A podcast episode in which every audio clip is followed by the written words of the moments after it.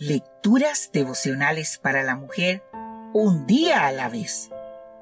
Cortesía del Departamento de Comunicaciones de la Iglesia Adventista de Gascue en la República Dominicana. En la voz de Noemi Arias. Hoy, lunes 9 de marzo. Que no te pase a ti lo mismo.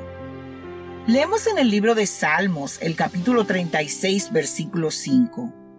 Jehová, hasta los cielos llega tu misericordia, y tu fidelidad alcanza hasta las nubes.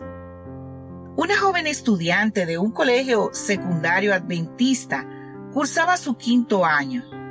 Pronto estaría en la universidad.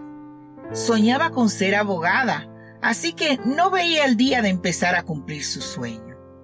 Sus notas eran excelentes al igual que su conducta. En el rostro reflejaba una mezcla de timidez, dulzura y gentileza.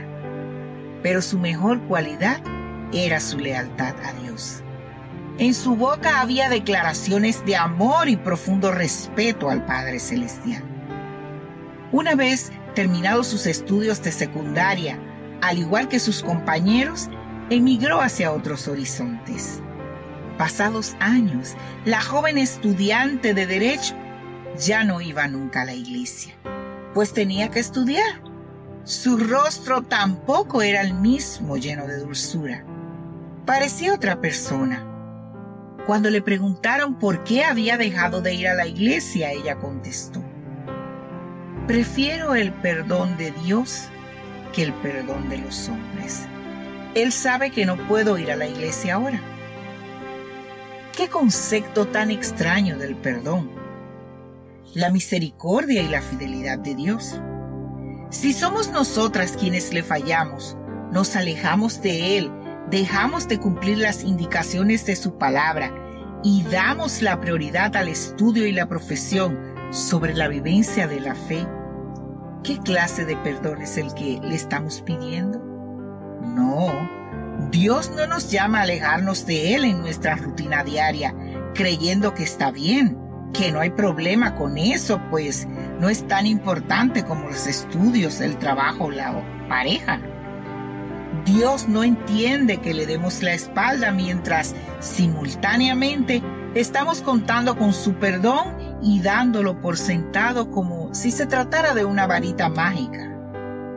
Lo que nos hace falta es una verdadera que nos ayude a establecer en nuestra vida el orden correcto de prioridades. Cuando el alma se impregne del amor divino y sea cautivada por los misterios celestiales, cuando una persona comprenda estas cosas, su vida anterior le parecerá desagradable y odiosa. Creo que esa es la, experiencia que vivirá algún día nuestra amiga de hoy. Se dará cuenta que le faltaba impregnarse del amor divino y verse cautivada de los misterios de Dios. Entonces comprenderá que las decisiones que tomaba en esas condiciones no eran las mejores. Ojalá que sepamos establecer nuestras prioridades y no pasemos por la experiencia de esta estudiante. Que no te pase a ti lo mismo. Que Dios hoy te bendiga.